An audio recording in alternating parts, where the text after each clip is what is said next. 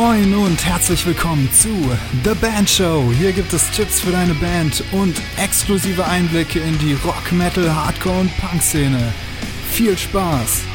Yo, yo, yo, hier ist wieder euer Murphy und herzlich willkommen zum zweiten Teil des Interviews mit der Ex-Rampensau von Beyond the Black, Christo Hummels. In dieser Folge haben wir darüber gesprochen, wie es denn eigentlich passieren kann, dass aus so einer großen Band wie Beyond the Black plötzlich alle Instrumentalisten aussteigen.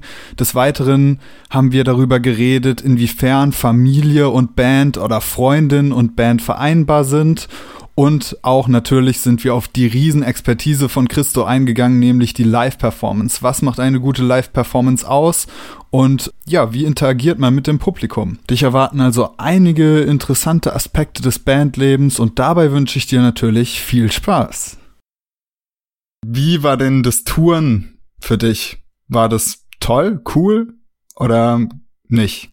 Mm, also Dazu muss ich sagen, als ich erfahren habe, dass wir auch teilweise irgendwie auf Tour sind und dass wir mit dem Nightliner fahren, das war für mich so ziemlich das Allergrößte, weil ich, seitdem ich angefangen habe, selber Mucke zu machen, das mein absolut ultimativer Traum war, irgendwann in einem Nightliner auf Tour zu sein.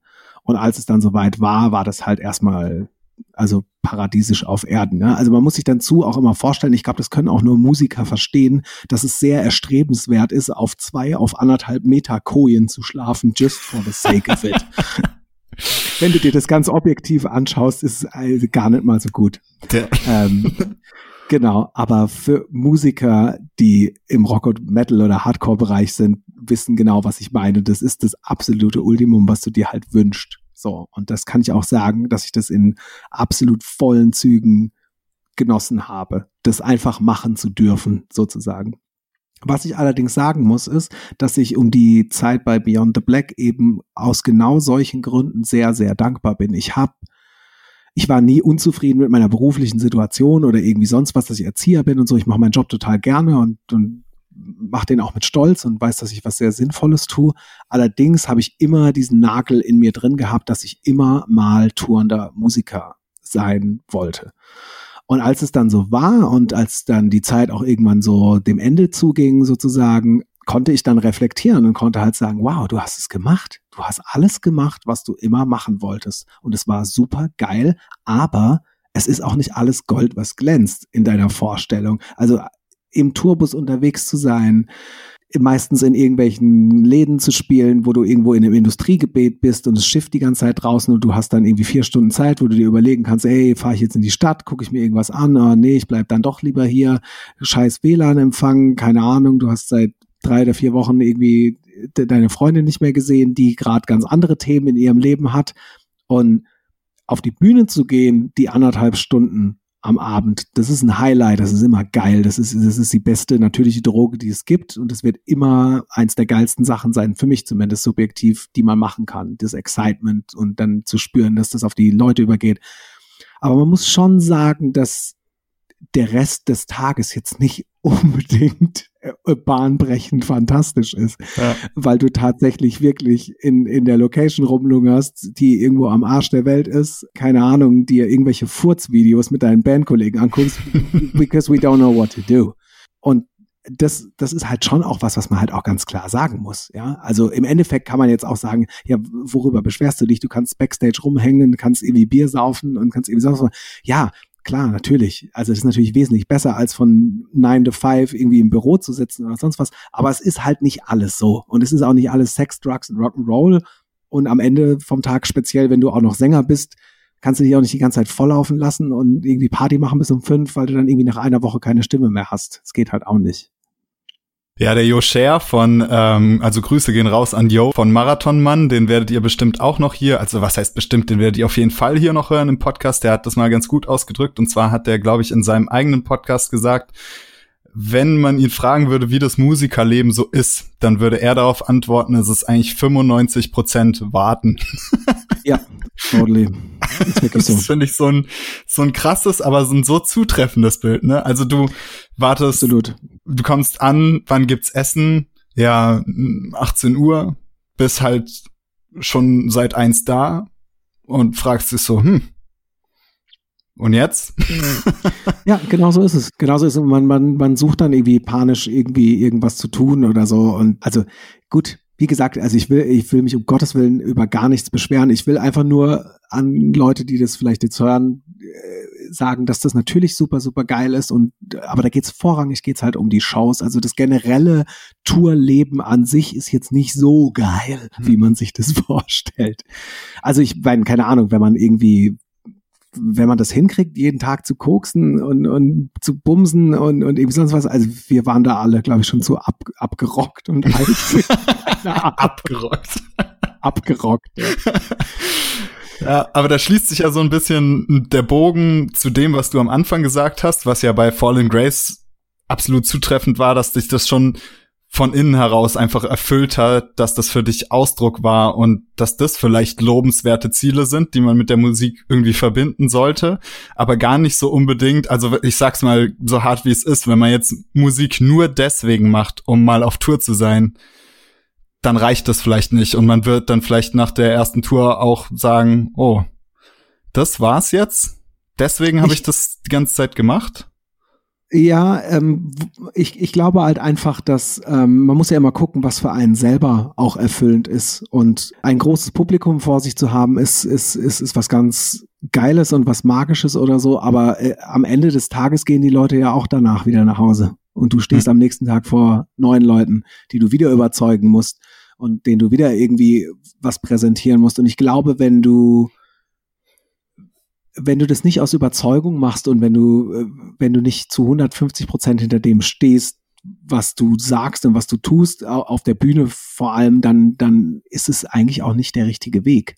Also, weil ich nicht glaube, dass es auf Dauer einen persönlich glücklich macht. Hm. Musik soll immer Ausdruck von dir selbst sein. Es soll immer ein Abbild sein von dem, wie es dir geht oder wie es dir mal gegangen ist und du kannst dich trotzdem in diese Gefühle noch mal reinleben. Und ich glaube, dass keine Ahnung, das geilste Riff oder, oder sonst was. Du kannst stolz sein, irgendwie was, was musikalisch raffiniertes kreiert zu haben oder so. Aber wenn, wenn das dir selber nichts gibt, wenn dir das selber nichts gibt und wenn dir nicht selber auf Deutsch gesagt einer abgeht, wenn du dir deine eigene Musik anhörst, dann ist nicht richtig. Dann mhm. ist es nicht richtig. Dann musst du was anderes machen. Dann musst du was anderes machen. Und ich glaube, ich würde behaupten, man hört es Musik an, ob sie mhm. von Herzen kommt oder nicht. Und da geht's nicht um die Produktion und da geht's nicht um, um, um, oh, das ist aber toll editiert und oh, guck mal hier Schickimicki-Kompressor und oh, das ist aber fetter Sound, sondern es geht darum, was das, was, was, was dir das sagt. Mhm. Was dir das sagt. Und wenn dir das nicht sagt, dann, wenn du das sogar selber geschrieben hast, dann, dann musst du es nochmal machen. Mhm. War das bei dir so mit, mit Beyond, also ist jetzt eine blöde Frage, weil ich weiß es natürlich, aber ähm, einfach für die, die es nicht wissen, war das bei dir so mit Beyond the Black? Nein. Zu 100 Prozent nein. Es war nicht die Musik, hinter der ich stehe. Hm. Auf, auf keinen Fall. Das hat nichts mit der Musik an sich zu tun. Die Musik ist, Musik ist gut und, und, und die Musikrichtung ist auch was, was gerade extrem, glaube ich, gefragt ist oder so, aber das ist was, was mich nicht glücklich gemacht hat. Hm. Und das hat auch den Rest der Jungs damals nicht glücklich gemacht, weswegen es auch zu diesem Bruch kam dass wir quasi als komplette Jungs dann damals ausgestiegen sind. Genau, da kannst du jetzt, also wenn du möchtest, uns ein bisschen mitnehmen, das wäre nämlich auch irgendwie interessant zu wissen, weil wenn man jetzt Beyond the Black sieht, dann sieht man, okay, Jenny ist noch da, aber der Rest der Band wurde ausgewechselt. Das ist schon verrückt. Ja, genau. Also das, das, das kann natürlich dann halt auch. Also wir waren ja sehr präsent in den Medien und also, also es wird weniger dramatisch, äh, als es halt eigentlich war. Also ich glaube, dass Jenny unheimlich fokussiert war und ist mit dem, was sie mit Beyond the Black macht, was ich sehr respektiere, was ich auch sehr gut finde. Und wir halt einfach an dem Punkt waren, dass wir gesagt haben, also wir haben, äh, also der Erwin hat bereits sein erstes Kind bekommen. Bei mir war die Kinderplanung auch schon Thema. Äh, Nils und Tobi damals mit UMC und mit Cypcore, andere Projekte, mit denen sie interessiert waren. Und das Projekt Beyond the Black ist so ein großes Projekt und das ist es auch immer noch, was halt einfach ein, eine gewisse Exklusivität der Mitglieder verlangt hat. Und diese Exklusivität, die kann man halt auch nur geben, wenn das halt alles hundertprozentig passt. Und das hat's halt einfach nicht. Und dann kam es halt einfach zu dem Punkt, dass wir gesagt haben, für uns hat das Ganze, für uns persönlich keinen Docht mehr und für die Jenny hatte das auf jeden Fall noch Docht und das, äh, das ist auch gut so, weil sie macht das auch immer noch mega geil. Dass halt einfach der Entschluss kam, dass sich für uns das auch in unser Leben halt nicht mehr äh, einbringen lässt. Ja, also um einfach mal zu sagen, das Live-Geschäft ist kein super, super geil bezahltes Geschäft. Ja, um das einfach mal so zu sagen. Und wenn man quasi aber trotzdem so viel Zeit frei halten muss, um eben diese Live-Termine zu machen, andere berufliche Dinge dadurch aber schleifen lassen muss und nebenher eine Familienplanung beispielsweise hat, wie es bei mir und beim Erwin war, dann sind das einfach verschiedene Standpunkte, die sich nicht miteinander vereinen lassen. Und plus den, also um das Ganze jetzt mal irgendwie so auf einer rationalen Ebene, auf der emotionalen Ebene kann ich sagen, ich konnte auch nicht mehr authentisch auf die Bühne gehen und sagen, fuck yeah, let's go, I want to see some hands in the air right now, bla bla bla. Ich kann das nur machen, wenn ich das mit Conviction mache, wenn ich irgendwas mache, hinter dem ich halt irgendwie zu 100 Prozent stehe. Und das war einfach nicht mehr der Fall. Und wenn das nicht mehr der Fall ist, so wie ich es eben auch schon erläutert habe, was die Musik angeht, da muss man es bleiben lassen. Da muss man es bleiben lassen, beziehungsweise was anderes machen. Mhm. Du hast eben auch die Familienplanung angesprochen. Das ist ja so ein Fall, den man ganz häufig diskutiert. Inwiefern ist das vereinbar, eine Familie zu haben, aber auf der anderen Seite Musiker zu sein? Äh, man muss auf jeden Fall die richtige Frau haben. das sowieso. das ist mal ein Fakt. Nee, tatsächlich, ja. Muss man wirklich? Nee, also ich meine, das generelle Ding, ich meine, das, ich glaube, das, das haben wir, als wir uns schon kennengelernt haben, hatten wir damals auch schon drüber gesprochen. Das ist halt immer so ein Ding, dass der Musiker an sich, ganz egal, was für eine Rolle er hat, sobald jemand auf der Bühne steht, ist er für zumindest gewisse Leute direkt attraktiv. Was es aber bedeutet, mit einem Musiker zusammen zu sein, der dann irgendwie dreimal die Woche irgendwie probt, abends irgendwie seine, seine Demos irgendwie am Mischen ist und am Wochenende Gigs hat und dann am besten noch auf Tour geht, weil das sein großer Traum ist, ist jetzt nicht unbedingt die geilste Partnervorstellung, wenn man es mal so runterbricht. Du weißt, was ich meine. Ähm, und das ist halt eben das andere Ende so, ja. Also das ist äh, die Momentaufnahme, da, steht, oh, da steht jemand, oh der, oh, der kann aber schön singen, der kann aber schön singen, ja. ja das, das bringt halt so ein Päckchen mit sich. Ja. Also so ist es halt. Aber das mit der Kinderplanung ist es für mich jetzt schwierig, wirklich äh, professionell zu antworten im Sinne von, weil seitdem ich ein Kind habe, bin ich nicht mehr so auf Tour. Allerdings folge ich ja sehr, sehr vielen Musikern, auch äh, irgendwie auf Social Medias, auf Instagram etc., die das sehr wohl unter einen Hut bringen. Ich muss sagen, ich habe es beim Erwin mitbekommen und da, da ging es, und ich glaube, so ist es ganz oft, dass es noch nicht mal den Frauen darum geht, so von wegen so, oh, jetzt habe ich ein Kind und so und du bist die ganze Zeit auf Tour. Nö, das wird ganz oft auch respektiert von den Frauen, sondern es geht eher um die Männer die teilweise also wirklich monumentale Momente äh, der Entwicklung ihrer Kinder nicht mitbekommen. Also die hören dann zum, das Wort Papa zum ersten Mal über eine schlechte Skype-Verbindung im Tourbus in Rumänien neben einer Müllhalde. So. Das ist halt so die Frage, ja. ob es das dann wert ist. Mhm. Ähm, das muss, die, Frage muss sich halt jeder selber stellen. Und da, das bringt auch wieder dieses Ding. Wenn du wirklich hundertprozentig überzeugt bist von dem, was du tust, dann ist das gut, dass du das machst. Aber wenn du irgendwelche Zweifel daran hast, dann geh zurück zu deinem Kind das wäre meine Devise, das wäre meine Wahrnehmung. Wenn ich aber mit der Mucke, für die ich halt hundertprozentig brenne, auf Tour bin und, und bin damit gerade erfolgreich, dann ist das ein Teil meiner Selbstverwirklichung, die im Endeffekt dazu führt, dass es mir persönlich gut geht und dann kann ich auch ein toller Vater sein, auch wenn ich ein paar Mal, äh, ein paar Wochen am Stück auf Tour bin. Weißt du, was ich meine? Ja, Absolut, würde ich genau ich glaube, du, so unterschreiben. Du tust deinem Kind auch keinen Gefallen, wenn du dir irgendwas verkneifst oder irgendwelche Chancen nicht wahrnimmst, äh, obwohl du sie gerne nehmen würdest, weil dann belastest du dein Kind mit einer Bürde, die es gar nicht verstehen kann oder die es auch nicht verdient hat. Mhm. Aber wenn du das Gefühl hast, du vermisst du vermisst dein Zuhause und deine Familie mehr, als dass du gerade auf Tour bist, dann musst du eine Entscheidung treffen. So.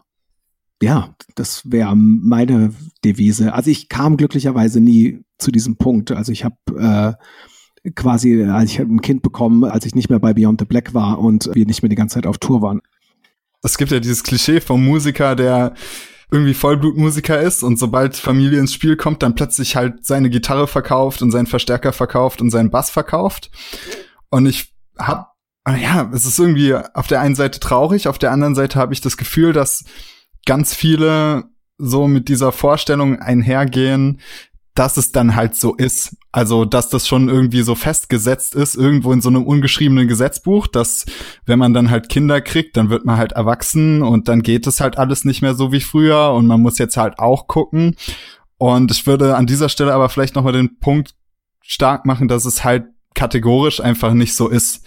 Also du hast das, finde ich, ganz schön gesagt mit diesem, ja, man muss halt für sich individuell eine Entscheidung machen, ob man das durchzieht oder nicht. Und ich finde, jedem sollte bewusst sein, ab diesem Moment, wo die Familie ins Spiel kommt, dass man die Entscheidungsfreiheit natürlich hat und dass man die zusammen mit seinem Partner natürlich dann auch nutzen sollte und sich nicht in solche Vorstellungen hineinbegeben sollte, wie, okay, jetzt ist es halt unmöglich oder jetzt bin ich erwachsen oder jetzt muss ich äh, irgendwie Verantwortung übernehmen und, und so und so handeln.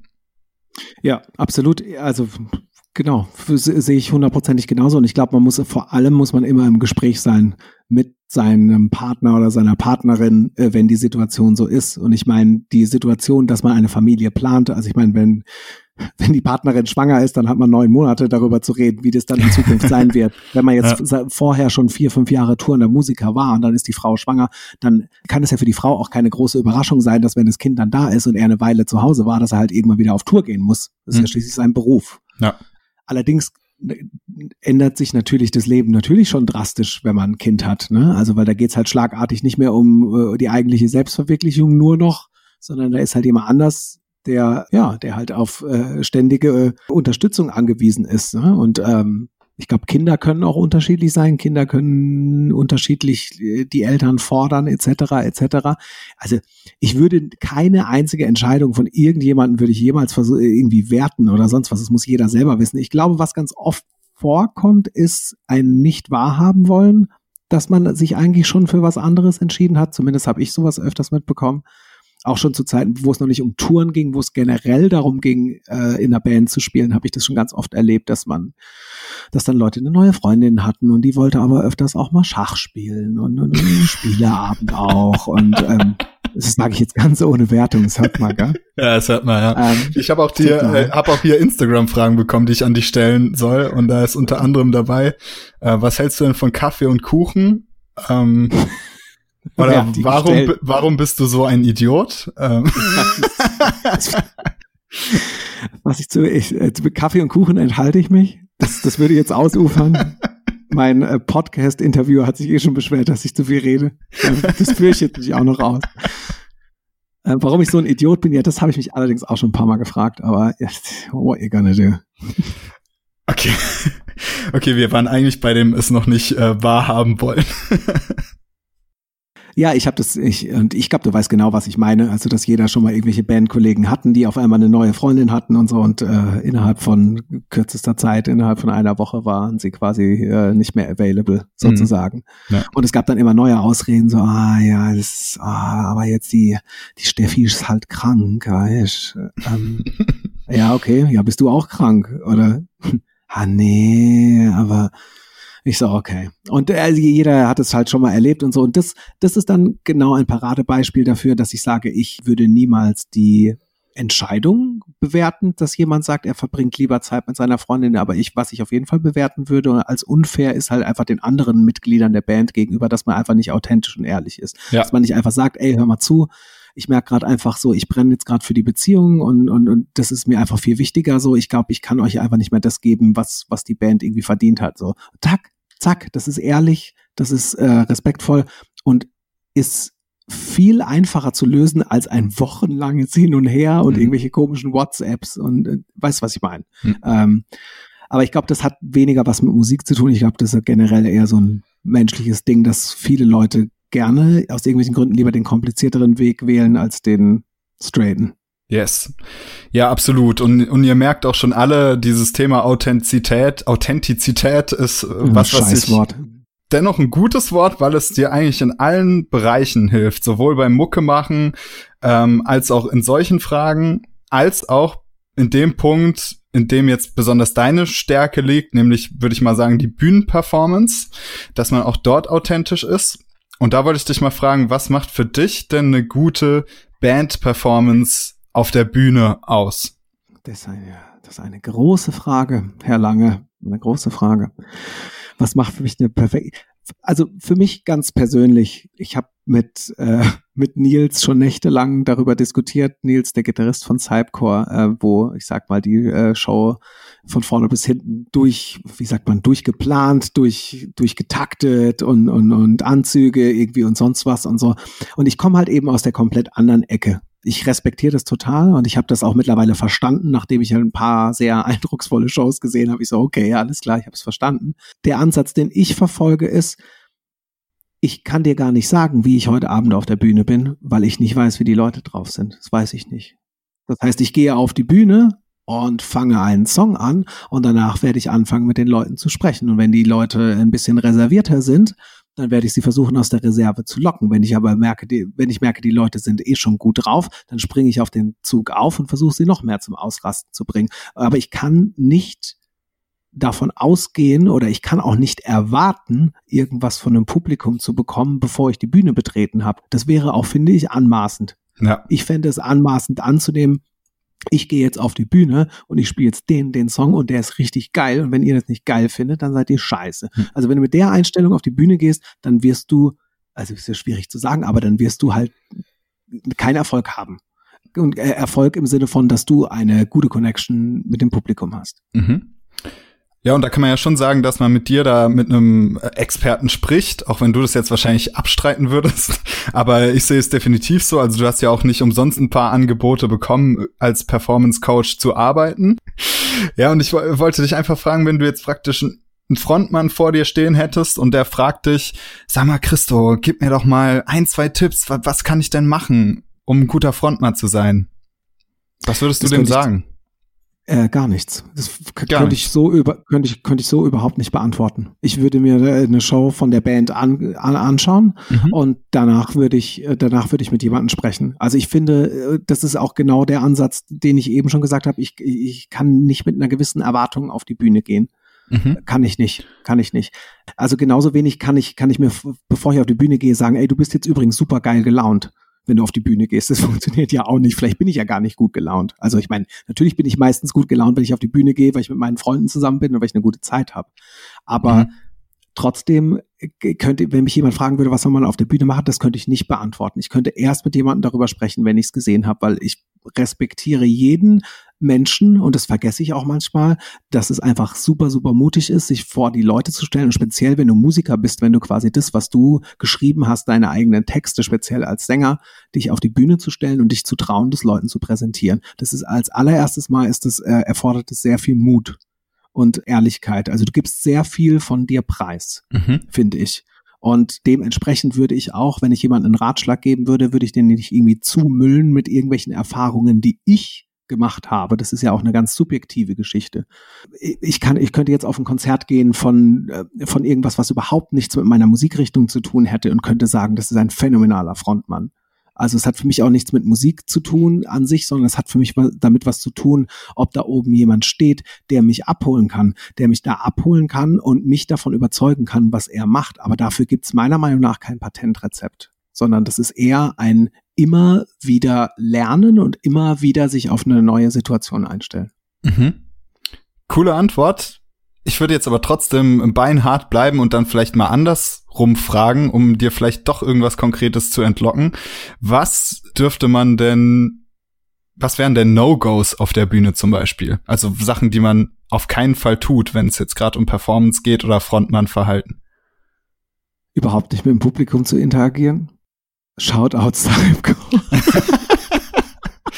Gut, da muss man ergänzend hinzusagen, dass natürlich bei Cypcore ist, dass die da, wie bei Rammstein ist ja auch, also Till Lindemann interagiert ja jetzt auch nicht äh, wahnsinnig viel ja, mit seinem war, Publikum. Nein, nein, das war, das war ja, nicht ganz erstmal. Im ja. Endeffekt, also jetzt äh, äh, Konzeptbands äh, jetzt mal ausgenommen, ist genau. das aber tatsächlich, genau, also die mal ausgenommen, aber tatsächlich ist das für mich was, was für mich äh, eigentlich überhaupt nicht geht also ich finde nicht, dass man sich auf eine Bühne stellen kann und äh, von Leuten erwarten kann, äh, äh irgendwas zwischen fünf und keine Ahnung 200 Euro zu bezahlen, äh, da oben zu stehen und, und einen Song zu spielen und sich nach dem Song umzudrehen, irgendwie drei Schlücke Wasser zu nehmen und dann den Drummer einzählen zu lassen, um sich wieder ans Mikro zu stellen und das nächste Lied zu machen. Mhm. Also dann kann ich mir auch die, also da könnte ich mir, wenn ich jetzt subjektiv vor der Bühne stehe, dann denken, ja, da hätte ich mir jetzt auch in besserer Qualität die CD zu Hause auf meiner Anlage anhören können. Ja. Show ich gehe heute Abend zu einer Show, Show, das Wort Show kommt ja schon auch daher, dass du was dargeboten bekommst. Und ein Live-Konzert hat für mich nicht unbedingt was mit Musik zu tun. Sondern äh, teilweise wirklich 50-50. Ich finde, zu einer Show zu gehen, dann erwarte ich auch eine Show und ich erwarte irgendwo eine artistische Darstellung von dem, was äh, mühevoll im Studio auseinanderklamüsert wurde. Geil, damit, wurde. damit hast du mir jetzt tatsächlich eine meiner Sekt- oder Selters-Fragen, zu denen wir später noch kommen, geklaut. Die wären nämlich gewesen, bei einer Live-Show Fokus eher auf Musik oder Fokus eher auf Energie beziehungsweise Performance? Totally 50-50. Ja. Aber direkt 50-50. Also ich verzeih definitiv wesentlich mehr schiefe Töne als Zuhörer. Und ich bin ein sehr strenger Zuhörer, wie du vielleicht weißt, äh, was speziell Sänger-Performances angeht, irgendwie und sonst was. Aber da verzeihe ich halt so gerne viel mehr, wenn ich halt wirklich Emotionen sehe bei einem Sänger. Und ich möchte auch, ich möchte keine perfekte Show. Wer will mhm. denn irgendwie live autogetunte Vocals haben? Das ist ja auch so ein Thema. Also da, da, da geht mir das Messer in der Tasche auf. Ich will den Sänger hören, wie er an der, seiner absoluten Grenze ist. Ich will sehen, wie er um den Ton fightet, weil das ist für mich Passion. Das ist, so will ich fucking Metal und Rockmusik oder Hardcore oder Postcore, so, so will ich das halt sehen. Das soll, das soll mir nicht das Gefühl geben, so, ah ja, jetzt machen wir's halt, gell? so. Ja. Ähm, das, das ist für mich halt so ein Ding. Also ich will halt schon sehen, dass das was bedeutet und ich will auch sehen, dass es, dass es dem Menschen, der auf der Bühne ist, etwas abverlangt. Und das kann ich aber natürlich aber auch nur sehen, äh, wenn derjenige quasi live singt und sich nicht irgendwie mit 400 Backing-Tracks unterstützen lässt und die Hauptstimme irgendwo dazwischen rumfimmelt. Ja. Ich, ich, ich würde wirklich sagen 50-50. Mhm. Also du kannst mich, du könntest mich als Frontmann überzeugen, wenn du mir das, was du singst, so ins Gesicht singst, dass ich das glaube und dass ich das genauso sehen möchte wie du. Ja, geil. Bin ich komplett d'accord. Ja, ich würde sagen, dann kommen wir auch direkt, wenn wir jetzt schon angefangen haben, zu den anderen Sekt- oder Selters-Fragen. Das war jetzt tatsächlich die letzte 50-50-Antwort, die ich dir erlaubt habe, denn jetzt geht's wirklich darum, sich zu entscheiden. Bühnenoutfit oder Alltagsklamotten? Alltagsklamotten, wer braucht schon ein Bühnenoutfit, Alter? Das ist ja auch jetzt witzig, weil ihr ja bei Beyond the Black Bühnenoutfits hattet, oder? Sag jetzt nichts. die ich, äh, die ich nie angezogen habe, ja. äh, zum äh, Ärger äh, von sehr vielen Menschen. Ja. Mehr sage ich dazu nicht. Ja, aber da wieder Shoutout an Nils, der immer diszipliniert seinen Rock angezogen hat. der hätte noch ganz andere Sachen anziehen ja. sollen. Okay, da, da hüllen wir jetzt mal den Mantel des Schweigens drüber. Am ja. besten. Okay, ähm, Musiktheorie oder Feeling? Oh, Feeling. Easy. Easy, warum? Achso, ich, ich sollte es also Ja, so eine erläutern. ganz kurze Erläuterung, ja. Ich weiß nicht, ob die Leute da draußen den Bassisten Victor Wooten kennen. Der hat nämlich genau letztens auf der NAM-Messe hat er eine so unfassbar geile Rede darüber gehalten. Es gibt den YouTube-Kanal von so einem äh, sehr guten Gitarristen, der heißt Music is Win, äh, ist ein YouTuber und der hat Victor Wooten interviewt und da geht's genau darum. Mhm. Und er hat im Endeffekt gesagt, Musiktheorie ist für ihn wie das Werkzeug bei einem Auto. Wo hast du normalerweise dein Werkzeug fürs Auto? Hinten im Kofferraum. Und du hoffst, dass du es nie brauchst. Ja. Weil er halt gesagt hat, so, äh, im Endeffekt niemand dance dazu, ob du gerade verstanden hast, dass du jetzt von F Major 7 auf eine Sus gegangen bist, sondern die Leute tanzen, weil sie von deinem Groove gepackt sind oder von deiner, weil sie tanzen wollen, weil du so eine äh, emotionale Stimme hast oder irgendwie sonst was, dass du im Hintergrund eine Vorbildung hast, das, das respektiere ich total, auf jeden Fall. Und die bringt dich auch dazu, dass du Musik natürlich schreiben kannst im Studio oder irgendwie sonst was. Aber was jetzt speziell zum Beispiel auf ein Live-Setting gegangen oder so, also ob da jemand irgendwie musiktheoretisch irgendwie vorbereitet ist, das, das also brauche ich nicht, äh, dass mich jemand abholen kann emotional. Die meiste Musik, die ich höre, äh, hat mit Musiktheorie relativ wenig, glaube ich, zu tun, sondern ist einfach von Menschen geschrieben, die das als ihre Ausdrucksform äh, entdeckt haben und mir mitteilen können, was, was sie empfinden. Mhm. Ja, cool. Okay, kommen wir zur nächsten Frage. Club oder Festival? Club. Also weder als Zuschauer noch als Artist habe ich, äh, bin ich ein großer Fan von Festivals geworden, muss ich ganz ehrlich sagen. Was mich als Zuschauer ge äh, nicht gefällt, ist, wenn ich auf ein Festival gehe, wo sehr viele Bands spielen, die ich geil finde, ist, dass ich sagen muss, ah, jetzt gucke ich mir auch nur sechs Songs von Die Artist Murder an, weil dann gucke ich mir vier Songs von Unearth an und dann spielen Killswitch, aber da gehe ich bei der Zugabe, weil danach will ich ja unbedingt mm. noch mhm. Ezalid mm. einsehen. Weißt du, was ich meine? Ja. Nee. Ich will auf ein Konzert gehen, will mich voll drauf freuen. Alter, ich gehe heute Abend zu fucking Unearth aufs Konzert und ich mosch mir die Seele aus dem Leib. Ich freue mich ultra auf Unearth. Und dieses Überangebot zur gleichen Zeit von Bands finde ich, da geht's glaube ich eher um die Experience auf einem Festival zu sein für viele Leute. Das will ich gar nicht bewerten. Das ist ja auch mega witzig und cool. Aber um die Mucke ich erlebe dann, dass es der Musik für mich persönlich nicht so wirklich gerecht wird. Mhm. Und der Sound ist in, bei einer geilen Clubshow äh, in einem geilen Club auch 5000 Mal geiler als auf jedem Festival. Ja, true. Okay, letzte Frage. DIY oder Label? It depends, I would say. Äh, kommt drauf an, kommt drauf an, was das Label für dich macht. Da Labels ja meistens irgendwie nur noch irgendwie Kontakte zu Vertrieben herstellen und dich vielleicht in irgendwelche nicht mehr relevanten Printmedien bringen, würde ich sagen DIY. Okay. Ja. Mhm. Do it yourself. Do it yourself. Ist natürlich auch ja. der harte Weg so ein bisschen, ne? That's what she said.